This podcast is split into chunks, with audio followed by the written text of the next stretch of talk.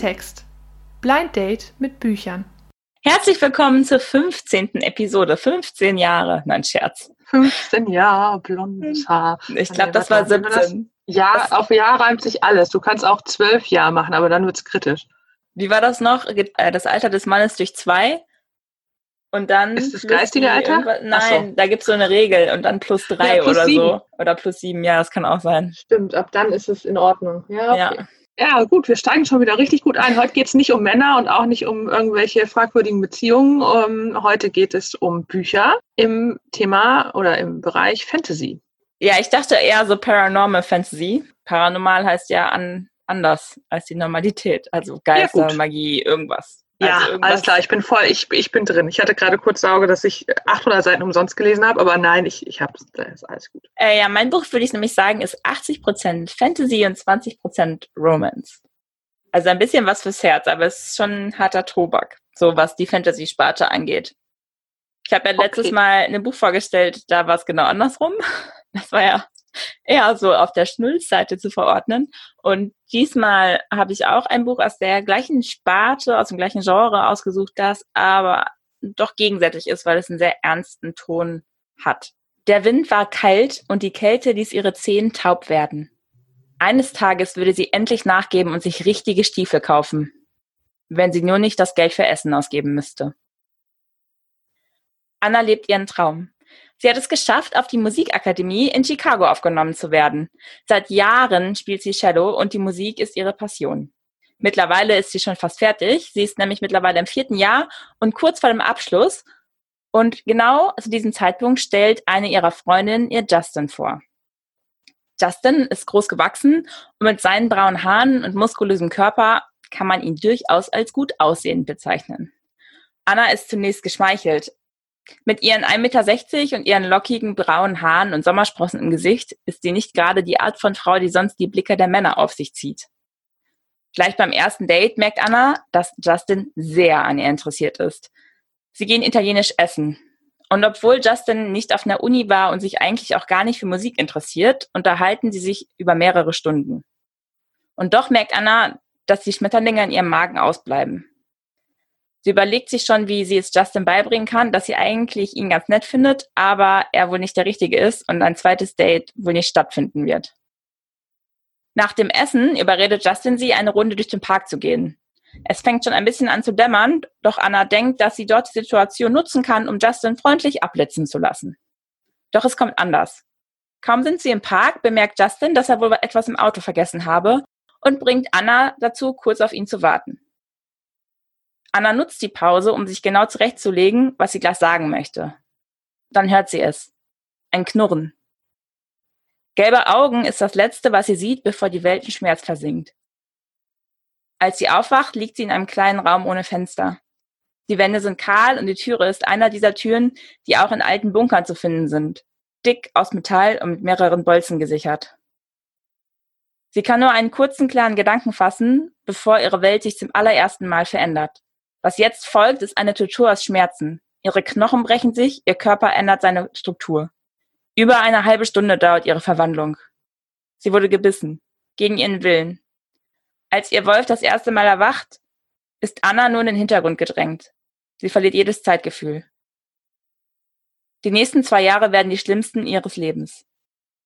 Justin hat sie gezielt angegriffen. Sie ist nun Teil des Werwolfsrudels in Chicago. Anfangs will sie sich nicht unterordnen. Sie will nicht den Kontakt zu ihrer Familie abbrechen oder ihren Platz am College aufgeben. Sie möchte nicht arbeiten gehen und die Hälfte ihres Gehalts an das Rudel abgeben. Doch nach und nach wird sie gebrochen. Erst wird sie nur verprügelt, wenn sie den höher gestellten Wölfen in die Augen sieht, denn sie soll sich unterordnen und den höheren Rangmitgliedern Respekt zeigen. Als sie einmal nicht schnell genug folgt, zwingt der Rudelführer mehrere Mitglieder, unter anderem Justin, Anna festzuhalten und sie zu vergewaltigen. Immer und immer wieder. Bis sie es nicht mehr aushält und sie versucht, sich das Leben zu nehmen. Danach hören zumindest die Vergewaltigungen auf. Das einzige Rudelmitglied, das sie nicht fürchtet oder verabscheut, ist Clay. Clay steht nämlich wie sie am untersten Ende der Rangordnung. Und Clay ist es auch, der ihr einen Ausweg aus der Misere bietet. Er erzählt ihr von dem Marok, der die Werwölfe in Nordamerika anführt. Auf einer alten Rechnung für eine Pizza hat er eine Telefonnummer gekritzelt. Doch Anna traut sich nicht, diese zu wählen. Seit einiger Zeit jedoch verschwinden immer mehr Menschen in Chicago. genauer gesagt junge Männer. Einen dieser Männer hatte sie sogar im Haus des Rudelführers gesehen. Und jetzt wird in der Zeitung berichtet, dass eine Leiche gefunden wurde. Das Gesicht geht ihr nicht mehr aus dem Kopf. Sie beschließt, die Nummer zu wählen. Hier ist Bran. Er klang nicht bedrohlich. Mein Name ist Anna, sagt sie und wünschte, ihre Stimme würde nicht zittern. Es gab eine Zeit, dachte sie ein wenig bitter, in der sie keine Angst vor ihrem eigenen Schatten hatte. Wer hätte gedacht, dass aus einem Werwolf ein Feigling werden kann? Aber jetzt wusste sie, dass die Monster echt waren. Wütend auf sich selbst hätte sie vielleicht gewesen sein können, aber sie konnte kein weiteres Wort aus ihrem Hals drücken. Wenn ihr Anführer wüsste, dass sie den Marok anruft, könnte sie sich genauso gut mit einer silbernen Kugel erschießen, die sie für ein paar Monaten gekauft hatte, um ihm Ärger zu ersparen. Sie rufen aus Chicago an, Anna? Es erschreckte sie für einen Moment und dann wurde ihr klar, dass er eine Anrufer-ID auf seinem Telefon haben musste. Er klang nicht wütend, dass sie ihn gestört hatte. Vielleicht war er ein Sekretär oder so. Das ergab einen besseren Sinn. Die persönliche Nummer des Marok würde bestimmt nicht einfach so weitergegeben werden. Die Hoffnung, dass sie nicht wirklich mit dem Marok sprach, half ihr, sich zu stabilisieren. Sogar ihr Rudelführer hatte Angst vor dem Marok. Sie machte sich nicht die Mühe, seine Frage zu beantworten. Er kannte die Antwort bereits. Ich habe angerufen, um mit dem Marok zu sprechen.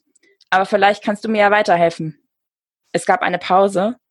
Dann sagte Bran ein wenig bedauert, ich bin der Marok-Kind. Und mit diesem Anruf ändert sich die ganze Story und damit geht eigentlich die ganze Geschichte erst los. Also wie wir bereits gemerkt haben, ist Anna eine etwas andere Heldin, als man die sonst so kann. Anna ist gebrochen, von vornherein. Sie wurde absichtlich gebrochen und vergewaltigt und verprügelt und ans, ans Ende des Rudels gedrängt. Das darf eigentlich nicht sein. Also dieser Marok hat damals nämlich Gesetze für die Werwölfe quasi etabliert. Ihr Rudelführer hält sich da aber nicht dran und tritt sein eigenes Ding. Und das weiß Anna aber überhaupt nicht, weil sie kennt die ganzen Gesetze nicht, weil sie in diesem korrupten Rudel halt aufwächst und die Regeln dort lernt. Und nur durch Zufall schafft sie es halt, diesen Marok anzurufen. Und der schickt daraufhin seinen Sohn, das ist der Vollstrecker von, von ihm, nach Chicago, um nachzuschauen, was da los ist. So trifft Anna zum ersten Mal auf Charles. Charles ist auch jemand, der ist nicht so der typische Protagonist. Charles ist einer, der ist sehr verschlossen, der ist sehr ruhig, der mag am liebsten was mit Zahlen, hat er eigentlich zu tun er ist eigentlich immer dafür da, dass wenn der für ja, Mist bauen, dass er sich zur Strecke bringt. Also das belastet ihn auch total auf, und gut auf sein Gewissen. Aber Bran kann keinen anderen schicken, weil die meisten Werwölfe, die bei ihm leben, sind schon so alt, dass wenn er sie losschicken würde, um andere Werwölfe zu, zu töten, dass die Gefahr laufen, durchzudrehen. Und hier sind nicht so Werwölfe etwas, was du kontrollieren kannst oder so. Diese Werwölfe sind wirklich gefährlich, also die müssen sich immer kontrollieren. Also wir haben nicht so Werwölfe wie bei äh, Edward und Bella. Nee, überhaupt nicht. Also das ist viel brutaler, die Welt, die die Autorin zeichnet. Also wirklich mit Mord und Totschlag und die meisten Werwölfe überleben auch nicht lange. Es ist aber so, wenn du Werwolf bist, dann können dich natürliche Todesarten quasi nicht nichts anhaben. Also du kannst quasi ewig leben. Und die Autorin führt aber auch auf, was das bedeutet für die Psyche der Werwölfe. Also wenn du richtig alte Werwölfe hast, zum Beispiel, die mögen überhaupt keine Veränderung, die sind sehr fragil in ihrem Geisteszustand. Was? Alte Menschen mögen keine Veränderung und ja. Werwölfe auch nicht? Hm. Und das ist, und dann, ja, kommt Anna Doch kein rein. Fantasy-Buch. Und Anna ist ja, musste sie lernen, dass sie eigentlich ans Ende der, des Rudels gehört. Also normalerweise bist du irgendwie dominant oder unterwürfig und weißt schon direkt, wo du quasi im Rudel stehst. Und Anna ist aber eine besondere Art von Werwolf, das war ein Omega-Werwolf und die steht außerhalb dieser Rangordnung. Ein Omega-Werwolf? Ja, es klingt ein bisschen weird, aber es ist, also wenn du das Buch liest, kommt es einem das nicht so komisch vor. Ich habe auch, als ich das zusammenfassen musste, dachte ich mir, okay, es klingt ein bisschen komisch, aber in dem Buch ist das gar nicht so... Logisch aufgeschlüsselt, okay diese Welt, die diese Autorin baut, ist in sich schlüssig. Deswegen musste sie gebrochen werden, weil sie außerhalb dieser Rangordnung ist, musste sie lernen, was es heißt, sich un zu unterwerfen. Charles findet das halt dann heraus, was das Rudel mit ihr gemacht hat und wie er das dann auflöst. Das ist in einem gut beschrieben. Und was ich vorgestellt habe, ist eigentlich nur die Vorgeschichte. Die Reihe, es ist ja mittlerweile, glaube ich, vier oder fünf Bände. Und im Deutschen ist das erste Buch, enthält bereits die Vorgeschichte und das erste Band der Reihe.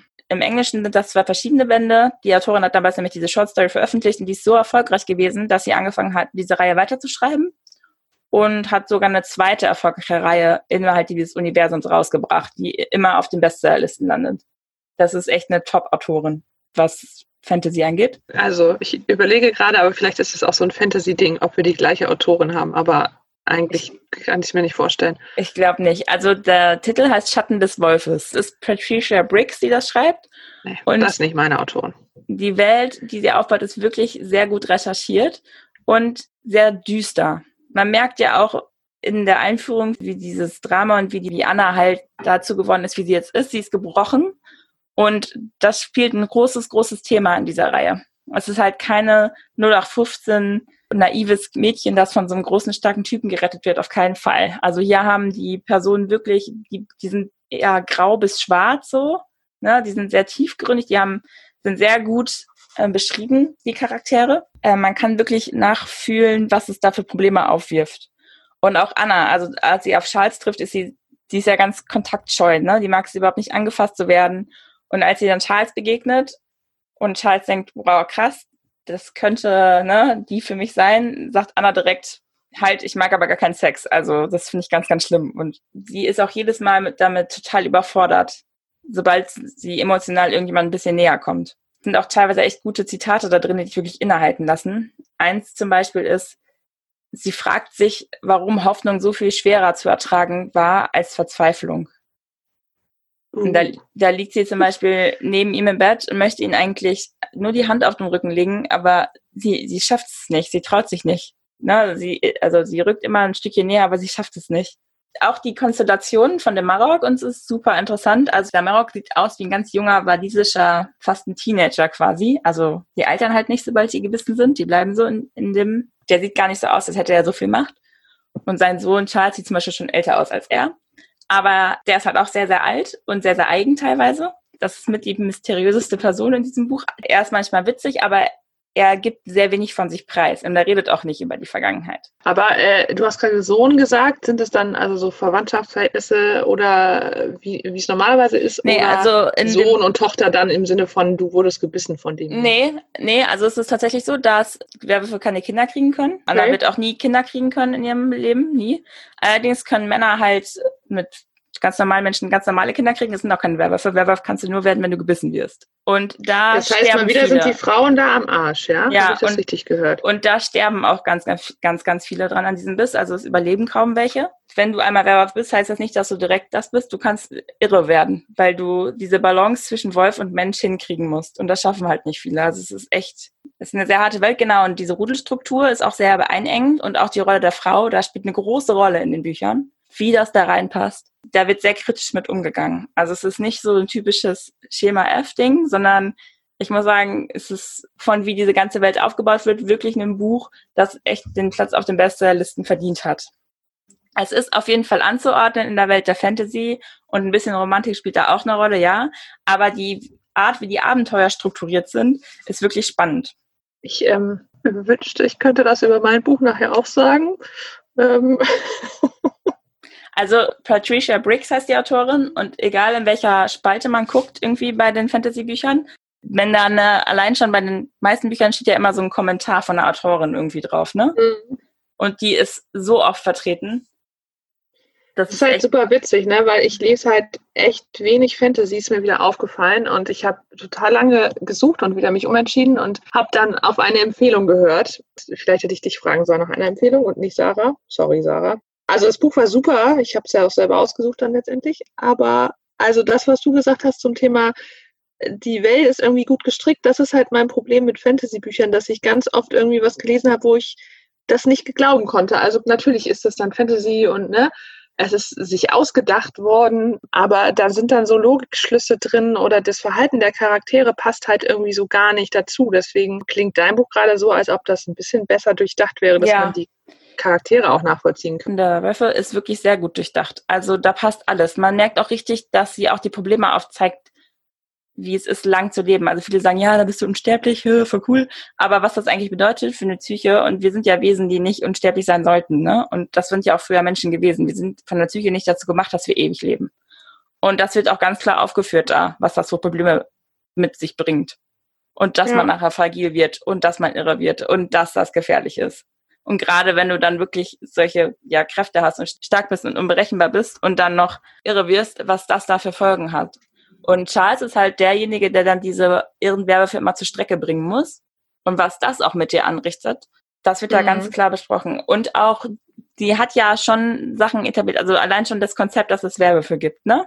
Das ist ja was, ja. das ist natürlich fantasymäßig, aber es ist wirklich durchdacht worden, wie das alles ist. Es ist nichts, wo ich sagen würde, okay, das ist jetzt ein Logikfehler, der daraus entsteht. Es ist, finde ich, auch ganz spannend. Also die Bücher, die ich bisher kenne, da spielen dann ähm, die Werwölfe meistens eher so eine Gegen-Anti-Rolle. Also es geht immer um Werwölfe gegen Vampire und meistens sind die Werwölfe die Bösen oder andersrum. Kommen denn Vampire in deinem Buch auch vor oder haben die gar keine? Nee, sowas gibt es auch tatsächlich. Also es gibt auch Vampire und es gibt auch so Elfen, aber nicht Elfen im Sinne von kleine fliegende Dinger, sondern eher so wie alte irische Elfen sagen oder alte deutsche mhm. Elfen sagen. Und das ist, die sind schon eine Art von Vampir, nicht so wie Edward oder so, sondern die sind wirklich gruselig. Und das Buch gruselt einen auch. Und das ist wirklich teilweise mit Kindermorden und Haut abziehen und. Ach, sympathisch. Es ist wirklich düster. Ne? Dinge, die man in der Quarantäne machen kann. Ach nee, warte. Aber äh. auch gut beschrieben. Und dieser Elfensagen, die sie recherchiert hat, das ist wirklich sehr gut recherchiert, muss ich sagen. Also das sind, ähm, die bindet da diese Mystik und diese ja, fantastischen Volkserzählungen sehr gut ein und etabliert so echt so eine Fantasy-World, die, ja, es ist unvergleichbar so von dem, was ich bis jetzt gelesen habe. Ich bin ein großer Fan von den beiden Reihen. Ja, sie hat einmal diese Alpha- und Omega-Reihe geschrieben, die ich gerade vorgestellt habe, und einmal die Mercy Thompson-Reihe. Da geht es auch um eine Automechanikerin, die auch dann mit den Werwölfen zu tun bekommt. Die kann ich auch nur empfehlen, die Reihe, die ist auch gut. Aber es ist halt auch wirklich etwas Düsteres. Es ist keine leichte Lektüre, so, ne? Es ist nicht etwas, ja, was ich mir nehmen so, würde zu Herz, sondern es ist schon tatsächlich eher so Fantasy mit einem Hauch von Romantik. Ist eine Mischung, finde ich, die sehr selten vorkommt, weil sonst hast du immer nur die richtigen Schmonzetten, wo Werwölfe eigentlich nur ein Grund sind, eine andere Art von Schmonzette zu schreiben. Und wirklich, und hier. Muss mein Buch werden, nein. Aber hier ist das, spielt das im Hintergrund eine Rolle. Und ich finde gerade den Marok, ich finde den so hammer, also es ist richtig gut geschrieben. Ich, äh, wie viele Seiten hat das Buch denn? Also die Kurzgeschichte oder so, die hat nicht viele Seiten, vielleicht 100. Das ist, wo Charles und Anna zum ersten Mal aufeinandertreffen. Und das andere, das ist ein ganz normales Taschenbuch, es ist kein fetter Roman, aber es gibt halt... Ich habe mich ja gerade durch 800 Seiten gequält und ich weiß nicht, ob ich nochmal so viel Fantasy vertrage. Und du hast mir in der letzten äh, Folge schon was empfohlen. Das heißt, ich bin jetzt bald äh, Fantasy-Profi, würde ich behaupten. Ich bin das Projekt Fantasy-Buch angegangen. Bist du denn fertig geworden? Ja, ich, ich, hab, ich bin durch. Es war nämlich so gut, ich konnte es gar nicht aus der Hand legen. Fünf, sechs Mal. Ähm, ich bin fertig geworden, ja. Ich äh, habe es komplett gelesen und ich sag mal so, es, es war gut investierte Zeit. Also ich habe sogar schon das neue Band der Serie, die ich vorgestellt habe, vorbestellt. Die kommt jetzt bald im September. Ich freue mich da schon mega Bei drauf. Hier gibt es leider keinen zweiten Band, aber es gibt noch ganz viel von derselben Autorin. Yay! Okay, komm, ich würde so gern den Natur-Nachnamen wissen. Komm, heraus. Ähm, also die Autorin heißt äh, Lynn Raven. Und der Name ist ich sicherlich die, ehrlich. Oh, ich kenne die. Oh, ich kenne die. Oh Gott, ich kenne ich kenn alle Autoren aus der Sachen. Warte, warte, was hat die nochmal geschrieben? Die, oh, ja. die Dark, Darkin-Serie? Ich weiß es ja. nicht. Es ist keine Serie. Es ist ein Einzelband, soweit ich das herausfinden konnte. Ich hoffe, es ist ein Einzelband. Die Geschichte war eigentlich auch auserzählt das Buch, ich verrate mal noch nicht, wie es heißt. Ich verrate dir mal, wie mein Buch anfängt. Die Kondome knisterten in meiner Gesäßtasche. Das ist der erste Satz. So, also ich möchte anmerken, es gibt in diesem Buch, glaube ich, ähm, zwei Küsse und nicht mehr. Also der erste Satz hat mir sehr viel versprochen. Es wurde nicht eingehalten. Ich habe sehr viel gelesen. Äh, diese Kondome kamen nicht die wurden nicht benutzt. Das Buch fängt mit diesem ersten Satz an. Worum geht's? Es war heiß und trocken. Ihre Augen brannten, so als hätte ihr Körper schon vor Stunden das letzte bisschen Flüssigkeit verloren. Aber es war egal. Sie wollte, sie musste hier weg. Ihre Beine trugen sie noch ein paar Schritte, dann brach sie zusammen. Es war aussichtslos. All die Jahre hatte sie nur dafür gelebt, ihm zu entkommen, ihrem Schicksal zu entgehen. Und jetzt war es alles umsonst, vergebens. Tante Maria hatte sie umsonst gerettet war umsonst gestorben. Sie schloss die Augen und sah seine Fänge, wie sie sich unaufhaltsam ihrer Kehle näherten. Es war besiegelt. In meinem Buch geht es darum, dass es Vampire gibt. Das Wort Vampir wird allerdings nicht einmal benutzt. Sie heißen in meinem Buch Hexer. Und Hexer können sich zu Vampiren verwandeln, also so zu richtigen lichtscheuen, bösen, dunklen Gestalten die sich nicht kontrollieren können wegen des Blutdurstes. Aber wenn sie sich verwandeln, heißen sie auch nicht Vampire, sondern Nosferatu. Ja, also wir haben hier nicht einen klassischen Vampirroman, wir haben hier einen Nosferatu, Hexer, Magie. Ding am Laufen. Äh, man findet auch als Leser nicht so richtig raus, was sind denn jetzt die Nosferatu und wo ist der Unterschied zwischen Hexer und Nosferatu und wie hängt das alles zusammen? Also so ein paar Erklärungen, die man sich vielleicht gewünscht hätte, werden einfach nicht gegeben. Am Ende versteht man das so alles. Allerdings sind dafür andere Szenen drin, die man vielleicht jetzt nicht unbedingt gebraucht hätte. Ja. Vielleicht kennst du mein Buch, aber äh, vielleicht auch nicht. Es gibt verschiedene Charaktere und wir äh, erleben die ganze Geschichte aus der Sicht von Lucy. Lucy ist 17 Jahre alt. Das wird erst irgendwann in der Mitte des Buches erwähnt, als sie ihren Geburtstag feiert und 18 wird. Ich habe irgendwie erwartet als Leserin, dass sie älter ist. Ich erkläre gleich auch warum. Sie ist aber 17 beziehungsweise dann 18, lebt eigentlich in Boston und man merkt schon am Anfang der Geschichte, dass sie ein sehr unsicheres Leben führt, immer wieder wegläuft und eigentlich nie lange an einem Ort ist, weil sie Angst hat. Und wovor hat sie Angst? Das erklärt die Autorin auch relativ schnell. Sie hat Angst davor, dass ihr Hexer sie findet, dem sie versprochen worden ist, als Blutbraut. So. Was ist eine Blutbraut? Habt ihr wahrscheinlich auch noch nicht gehört. Es, ähm, wir sprechen hier nicht von Uma Thurman in Kill Bill, das könnte man vielleicht auch als Blutbraut äh, bezeichnen. Nein, wir reden von einer ja, normalen Frau, die aufgrund ihrer Geschlechterlinie und ihrer generationenlangen magischen Verbindungen immer wieder einem Hexer versprochen wird. Also jede Tochter, jede ähm, weitere Tochter hat quasi ein, ein Match. Ne? Wir erinnern uns an äh, die Datenbank aus einer der Episoden vorher. Es gibt quasi eine Match-Datenbank für Vampire, für Hexer. Und es gibt immer so eine, ja, eigentlich gibt es einen Hexer, der perfekt zu dieser Frau passt und das Blut passt zusammen und sie kann ihn davor bewahren, dass er als Hexer irgendwann sich in einen Nosferatu verwandelt, also in einen bösen, blutgierigen Vampir. Und äh, Lucy ist so eine Blutbraut, die eben einem Hexer schon vor Ewigkeiten versprochen worden ist. Meistens werden die dann auch irgendwie verkauft an die Familien. Das ist nicht so eine ganz nette feministische äh, Sache, die da läuft. Und ja, sie ist aber geflohen und möchte eben nicht als Blutbraut enden. Und in dem ganzen Roman, der übrigens auch Blutbraut heißt, geht es darum, dass sie versucht, keine Blutbraut zu werden. Das Blöde ist, ne, also wir sind ja auch wieder im äh, Schmonzettenbereich, dass natürlich der Typ, der, der Hexer, ihr Auserwählte, natürlich total der süße, schnucklige Typ ist, ne? Also der ist schon nett. Irgendwie. Und vielleicht verliebt sie sich auch im Laufe des Buches in ihn und äh, ja, hadert dann die ganze Zeit mit sich, ob sie ihm ihr Blut geben möchte oder nicht, weil sie da ein paar traumatische Erfahrungen gemacht hat mit anderen Vampiren, die sie mal angeknabbert haben und so. Darum geht es in meinem Buch. Also in deinem Buch, lass mich das mal ganz zusammenfassen, geht es um eine, die verkauft worden ist wie Menschenhandel und quasi versucht, vor den Leuten zu fliehen, aber emotionale Erpressung wird da reingesteckt, weil sie quasi die einzige Hoffnung für den Typen ist. Das denkt man genau am Anfang und im Laufe des Buches erfährt man, dass sie einige ihrer wichtigen Erinnerungen verloren hat und dass sie vielleicht nicht äh, gerettet, sondern eher entführt worden ist aus einer eigentlich ganz netten Umgebung, wo sie schon mit vier Jahren, also sie hat mit vier Jahren schon bei diesem Hexer gelebt. Das oh mein Gott. alles noch nicht mehr. Ah, okay. Also irgendwann kommt da so ein Twist rein, damit man als Leser nicht denkt, okay, das ist super weird, dass sie sich jetzt doch irgendwie in den Typen verliebt. Sie hat auch was mit dem Bruder am Anfang. Sebastian, der Bruder von dem Hexer. Der Hexer heißt übrigens Joachim, also bei mir. Diejenigen, die sich mit Spanisch auskennen, die spanische Alternative von Joachim, so heißt er in Wirklichkeit, aber wir verändern ja noch ein bisschen die Namen, ne? das bleibt dann spannender. Ja, also sie knutscht eigentlich am Anfang mit dem Bruder rum. Sebastian, der dann auch dafür sorgt, dass sie dem richtigen Hexer zugeführt wird und entführt wird und dort auf seiner, ich hätte jetzt fast Playboy-Menschen gesagt, aber es ist äh, eigentlich eine Ranch. Es ist eine Ranch. Es gibt keine anderen Frauen dort, außer ein Geist. Aber ähm, der Geist heißt übrigens Rosa. Ich musste dabei lachen, weil ich äh, hab, oh mein Gott. ich habe auch mal von so einem Geist namens Rosa gehört letztes Jahr. Aber naja, es gibt auf jeden Fall Joachim, der Hexer, der interessanterweise natürlich zwar seine Blutbraut haben möchte und dafür sorgt, dass sie auch ähm, auf der Range bleibt, allerdings ihr nicht sofort an die Kehle springt. Das hätte mir sehr viel Zeit erspart, wäre das so gewesen, aber nein, das passiert nicht.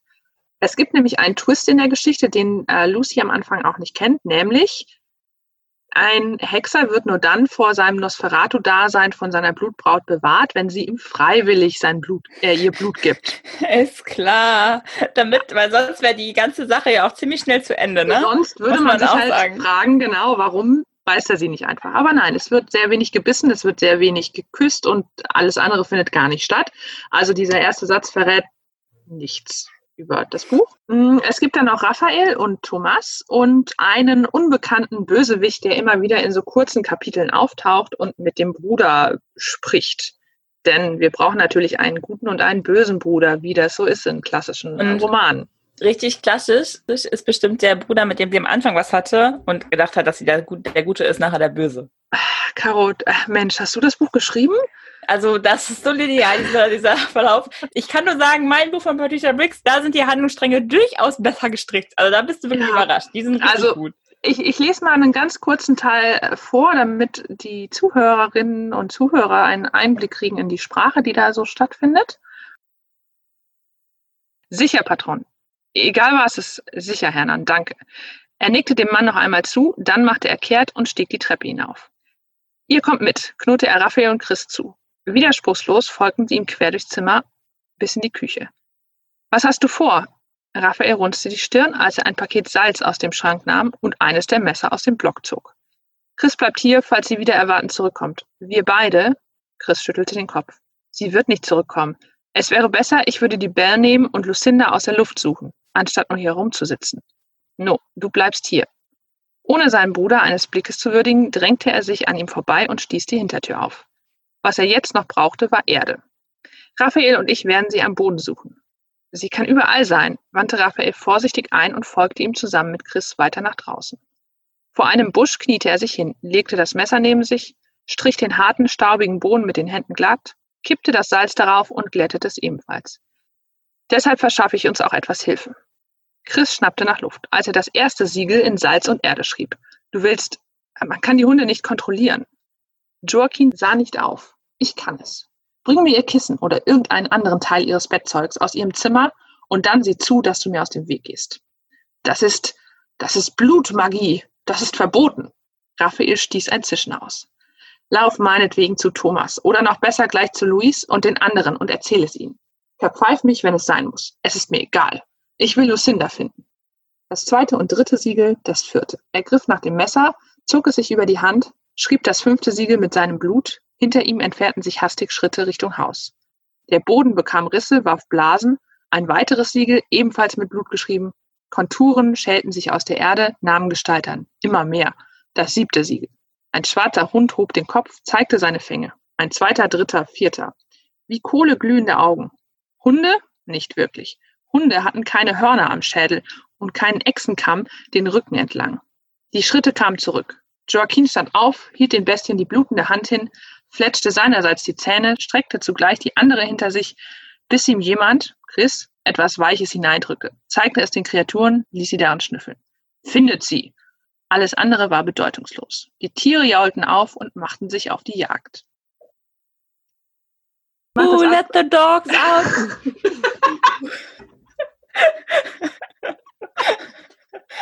Sorry, aber das war ich habe auch mal so ein Buch gelesen, da ist so eine ähnliche Szene drin, und zwar das ist von Christiane Fehan oder so. Und das ist richtig schlecht. Also das es ist, ist wow, schlecht. also dieser Typ, ne, ja. es ist wie gesagt ein Hexer, also ein Hexer, der sich in einen Vampir verwandelt, aber auch irgendwie sowieso ab und an mal Blut trinken muss. Und der Hexer macht irgendwelche Siegelscheiße mit irgendwelchen Elementen und im Laufe des Buches bringt der, äh, der Lucy dann auch die Elemente und die Kunst von Siegeln und so weiter bei und man denkt sich so, warum machst du das denn, Typ? Damit sie sich schützen kann. Ähm, ja, also wow. Das ist das nur so, ist so eine geil. Szene, um mal so einen Einblick zu geben, wie diese Welt gestaltet wird. Sie ist weggelaufen und in die Wüste, wo es heiß ist und trocken und jeder weiß, sie stirbt dann halt oder so, keine Ahnung. Und es sind mächtige Hexer, sie können alles, aber sie können nicht ein Wüstengrundstück nach ihr durchsuchen.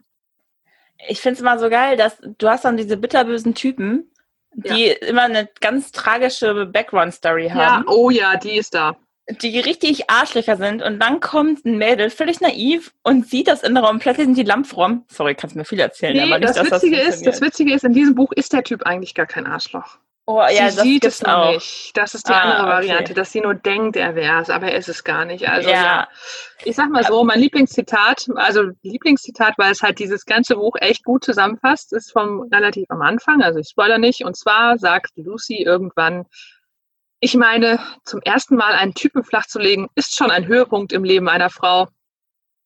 Und ich bin mir nicht sicher, ob das ironisch gemeint sein soll. Es kommt in dieser Szene nicht sehr ironisch rüber. Also es ist auf jeden Fall nicht der erste Höhepunkt. das ist schon witzig. Ja, äh, wow. Also wie gesagt, die ist 17, ne? Und das sagt sie am Anfang. Und das Buch fängt an mit, ich habe Kondome in meiner Tasche, weil heute wird gevögelt. Äh, aber auch so geil, heute wird gevögelt mit einem Typen, den sie nicht mit nach Hause nehmen möchte, der sie aber auch noch nie mit zu sich nach Hause genommen hat. Also ich frage mich auch, wo denn? Ja, das machen die Amis aber immer überall. Im, wo? So. Im Auto, in der Natur, wenn schönes Wetter hast ist. Du, hast du den Bericht gesehen über äh, Corona, wo die irgendwie so zwei äh, Leute interviewen, die irgendwo durch die Stadt laufen und der eine Typ sagt, wir gehen jetzt ficken? Nee. Ja, weil halt jemand draußen guckst, ist, weißt du? Ja, das waren die Nachrichten oder so, keine Ahnung. Gott, Baby. Oh mein Gott. Also, ja. das ist mein Lieblingszitat aus diesem Buch. Und dann habe ich überlegt, ob ich noch mehr zu den Charakteren sage, aber eigentlich spiegelt das schon alles wieder. Also diese Lucy ist naiv, ängstlich, dumm. Also das, was man als Leser schon wirklich von Anfang an durchschaut, versteht sie nicht. Und wir sehen ja auch fast alles aus ihrer Sicht. Das bedeutet, dass sie genauso viele Informationen hat, wie wir als Leser haben. Mm, und trotzdem, äh, ja, dauert es wirklich, wirklich lange. Und es gibt einige so, also dieser klassische Verlauf ein, einer Geschichte, die sich immer weiter hochsteigert und dann einen Höhepunkt hat und dann abflacht, ist in diesem Buch irgendwie nicht gegeben, weil es so vier, fünf Szenen gibt, wo man eigentlich denken könnte, so, ach geil, jetzt ist vorbei. Und dann halt doch nicht. Es wirkt so, als ob die Autorin das so als Fanfiction veröffentlicht hätte und immer mit einem Cliffhanger geendet hat und halt jede, auf jeder vierten Seite ist dann ein Cliffhanger und die Geschichte zieht sich in die Ewigkeit. Also du kannst übrigens mal raten, Caro, wie das ja. endet. Die kommen zusammen. Ja, natürlich. Also, natürlich. Oh. Das ist ein typischer Jugendroman so bei dir. Also ich muss sagen, das ist bei meiner Autorin nicht so. Da hast du richtig einen richtig schönen Spannungsaufbau. Du hast Charaktere, die sind nicht eindimensional, die gehen richtig in die Tiefe. Die haben da, die haben auch teilweise crazy Background Stories, aber die wird nicht erzählt. Du musst dann quasi selber drauf kommen, teilweise, wie die sich verhalten. Außer Annas. Annas kriegt man mit. Aber die werden dann auch nicht plötzlich geheilt und sind dann ganz normal drauf, ne? Also, ja. das finde ich auch ganz heftig. So, du hast so den Typen oft so eine tragische Background Story, hat voll viele Trauma, nennt seine Traumfrau keinen Wupp, plötzlich 0, 0 auf 15 normales Leben. Denke ja, mir so, ja. Schön. Realistisch, klar. Ja, posttraumatische Belastungsstörungen noch nie gehört in solchen Büchern. Ja, und das, das hast halt du da nicht bei Patricia Briggs. Also deswegen mag ich die Bücher so sehr. Also ich finde ja. die richtig gut. Man muss aber dann, zugute halten, bei meinem Buch ist es auch so, dass sie ein Trauma hat, weil sie ja schon mal angeknabbert worden ist von einem Vampir, unfreiwillig. Und deshalb lässt er ihr halt auch so viel Zeit, weil er weiß, dass sie ohnmächtig wird, wenn man sie ähm, beißen würde. Und dann ist es ja nicht mehr freiwillig, weil sie ja ohnmächtig würde. Und deshalb. Ähm, Was ist das für ein Scheiß? Ja, genau. Oh mein Gott. Ich möchte zwei Sachen noch zitieren, und zwar nicht aus dem Buch selbst, sondern ich habe mich da ein bisschen so durch die Rezensionen ähm, gelesen, nachdem ich das Buch angefangen hatte und schon äh, beschlossen hatte, es vorzustellen. Und ich zitiere mal zwei, wo ich aus dem Lachen nicht mehr herauskam. Und zwar eine, ganz kurz und knapp. Die äh, Links dazu packe ich in die Show Notes. Ich zitiere, Lynn Raven hat im Grunde gar keinen Stil. so fängt äh, eine Rezension an und dann gibt es noch eine weitere. Aber sowohl Stil als auch Protagonistin sind so schmerzhaft dämlich, dass ich befürchte, zur Verkehrsgefährdung zu werden, weil ich das Hörbuch irgendwann einfach aus dem Autofenster werfen werde. oh ja, das, das klingt sehr gut. Ja, das Buch also, war trotzdem Bestseller in 2011. Mm, Bestseller spiegelt sich aber auch mal wieder, das Wort ist Programm, es wird gut verkauft. Ob und wie die Leser das dann finden, hat ja nichts damit zu tun, dass sie schon gekauft haben. Also auch da wieder mal der Hinweis, nur weil der Bestseller draufsteht und weil das schon ganz viele vorher gekauft haben, heißt das nicht, dass es auch immer ein gutes Buch ist. Siehe Fifty Shades of Grey, was ich damals Richtig. gekauft habe. Ich wusste nichts darüber. Ich war, ich war kurz auch von einer Zugreise und dachte mir, jetzt hole ich mir mal was von der Bestsellerliste und tue was für meine Bildung. Ja. Und dann habe ich das gekauft und sitze ich im Zug und habe ich schon gewundert, warum mich der Mann vor mir komisch anguckt. und dann habe ich angefangen zu lesen und dachte mir so, war ich in der falschen Abteilung und habe da auf die Charts geguckt? Ja. Ähm, Weil, und das ist ja auch richtig berühmt geworden, ist auf den Bestsellerlisten gelaufen. Und das ist war auch eine Fanfiction vorher, ne? Das ist ja, wusstest du das? Ja, ja, das wusste ich. Die hat das auf ihrem Blackberry geschrieben und so liest sich das auch. Und das Richtig. ist allein schon von der Wortwahl, die schreibt über immer über ihre innere Göttin. Und ich habe da mal eine Rezension über das Buch gelesen. Das hat halt die ganzen sprachlichen Eigenheiten, die diese Autorin hat, aufgezählt. Und ich konnte dann keine Seite des Buches mehr lesen, weil mir auf jeder Seite eine oder zwei dieser Eigenarten wieder aufgefallen sind, ne? Ja. Und das hat das ganze Buch zerstört. Es war eh schlecht und also es ist richtig, richtig schlecht geschrieben. Ja, und die Protagonistin ist ungefähr genauso dämlich wie die von äh, Blutberaut. Ja. Das ja. hast du halt wirklich nicht in den Roman, die ich Und ich glaube, lese. Bestseller sind teilweise einfach nur Best-Marketing-Bücher, ja. die sich irgendwie auch durch Internet-Communities und so weiter fortgesetzt haben. Zu der Autorin, die schreibt wohl immer noch Bücher, die hat auch einiges veröffentlicht, auch einige neue Bestseller. Ich glaube, das ist halt wirklich so ein Jugendroman-Zeug, was man dann als junger, pubertierender Mensch liest. Aber auch da kann man sich wieder fragen, was das für ein Bild von Frauen vermittelt. Also es also, ist ja total klar, ähm, dass sie am Ende, also er macht ihr, er, er irgendwann im Buch eröffnet ihr ja auch sehr plakativ eine Option, ein neues Leben anzufangen, ohne ihn und ohne diesen ganzen Vampirscheiß und alles. Und sie denkt sich, ach nee, ich mag den Typen, aber. Und weißt du, sie geht dann und rettet den, also ihre Bestimmung ist, den Typen zu retten. Was ist das denn für ein Frauenbild, was da vermittelt wird? Du bist ja, das finde ich halt schöner. Weil so, also ich lese sowas lese ich halt nicht. Ich lese halt lieber Bücher, wo du Charaktere hast oder auch gerade weibliche Charaktere, die wirklich sich nicht verhalten wie so ein Dummchen. Ja. Ne? Das ist bei den meisten. Die anderen zum Beispiel, ne, die nimmt schon irgendwann, fängt ja an, ihr eigenes Leben wieder in die Hand zu nehmen und sich wirklich darüber wegzusetzen. Die wird natürlich immer wieder zurückgeschmissen, teilweise von ihren Erfahrungen, aber du siehst halt auch, dass sie, also du kannst es nachvollziehen, ja. Und das ist eine Person, wo du denkst, ja, sowas kann passieren und du, sie hat viel erlebt, aber sie schafft es trotzdem, sich ein Leben aufzubauen. Oder auch letztes Mal hier, ähm, gute Mädchen weißen nicht. Da zum Beispiel, die Charakterin ist auch kein Blondchen, das sich retten lässt. Im Gegenteil. Also, ne, die ist eher so eine, die sich dagegen wehrt, gerettet zu werden. Mit teilweise sehr witzigen Folgen. Aber das sind auch sonst keine Charaktere die ich ansprechen, weil wer von uns bitte heutzutage blickt sich zurück und wartet, dass der Prinz um die Ecke kommt auf seinem weißen Pferd und mich aus meiner Misere befreit. Das ist unrealistisch. Ja. Und dann mittlerweile aber auch noch im, im Modus von äh, der Prinz, der erstmal von dir gerettet werden muss. Und, ich weiß nicht, ich finde das alles. Durch die Liebe. Und du kannst dann, durch die Liebe kannst du alle die Probleme heilen. Das ist so ja. unrealistisch. Und das, also, das schafft ja schon eine Grundlage für ein gestörtes Beziehungsbild.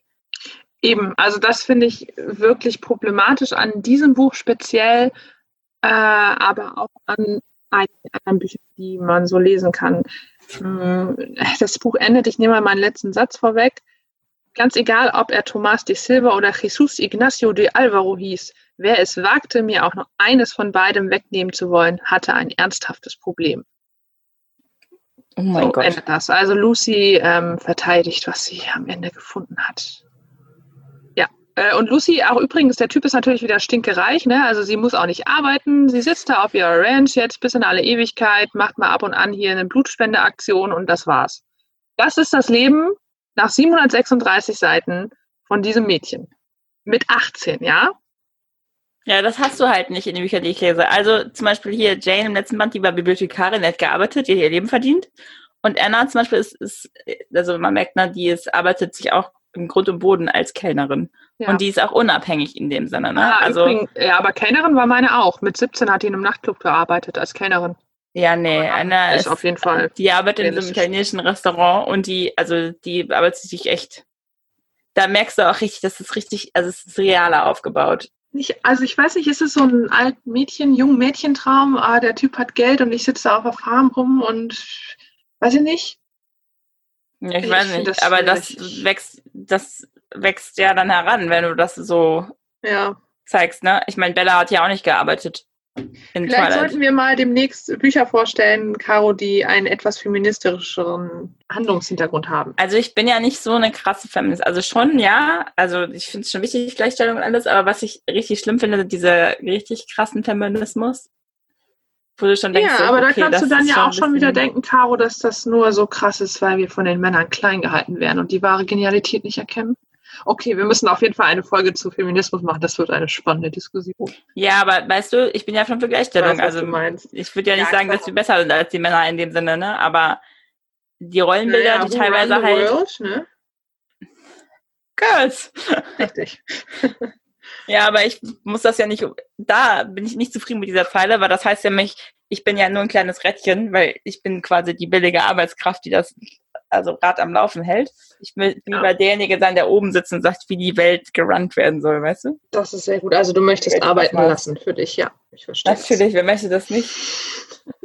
Aber wir äh, planen mal demnächst eine Fem-Folge, Fem-Fatal-Folge, keine Ahnung. Fem-Fatal äh, ist, glaube ich, noch ein bisschen was anderes, oder? Ja, ich weiß. Aber es kam mir gerade in den Sinn und dann habe ich es gesagt. In der nächsten Folge haben wir einen Gast. Uh, la, la. Ich habe schon richtig Bock. Und du so, Caro? Was sagst du ich, zum Thema Gast? Ich finde Gäste ganz cool. Also jetzt hätte ich auch mal gern mal wieder einen Gast, weil so alleine sein ist schon schrecklich. Ja, wir holen uns äh, in die äh, Podcast-Isolation einen Gast, der sich nächstes Mal äh, sicherlich selber sehr ähm, vorstellen möchte. Das Thema nächstes Mal verraten wir vielleicht vorher auf dem Instagram-Account, sonst müsst ihr einfach dranbleiben und äh, euch überraschen lassen. Gibt es noch sonst irgendwas zu sagen? Dein letzter mhm. Satz im Buch, Caro. Ja, genau, meine drei Wörter, mein Song. Oh ja. Also erstmal, ich habe mir einen Song rausgesucht, Survivor von Destiny's Child. Mhm. Und warum ich das Buch ausgewählt habe, es ist halt ein starker Fantasy-Band mit einem Hauch von Romance, aber mit starken Charakteren und sehr, sehr gutem Worldbuilding. Das Buch in drei Wörtern, bei mir sind es wieder mal vier geworden. Mhm. Team Jacob für Erwachsene. okay. Und der letzte Satz ist, Anna schloss die Augen und lehnte sich gegen Charles. Sie würde nach Montana gehen. Okay. Mein Lied ist von My Chemical Romance, Blood. Und mein Buch in drei Worten, What the fuck? ich, schon, ich hätte irgendwas gesagt wie Bite Me oder sowas. Nee. Na, bite me not! Weiß mich nicht. Nein. Ähm, das äh, war die 15. Episode. Mhm. Das ist ein kleines Jubiläum schon wieder. Hui. Die 16. Episode kommt dann in der nächsten Woche. Bis dahin könnt ihr, wie gehabt, unserem Instagram-Account folgen, unsere Videos bei YouTube abonnieren und auf jeden Fall bei iTunes eine positive Empfehlung hinterlassen. Wir würden uns darüber sehr freuen. Empfehlt es auch gerne weiter an eure Freunde oder gerade jetzt in der Corona-Zeit, wenn Leute über Langeweile klagen, schickt ihnen doch einfach mal einen Link für den Podcast und sagt, hier, hör dir mal ein paar an, vielleicht hast du da ja einen neuen Buchtipp, nachdem du ein paar Folgen gehört hast. Genau. Wir hören uns nächste Woche wieder. Bis dann. Tschüss.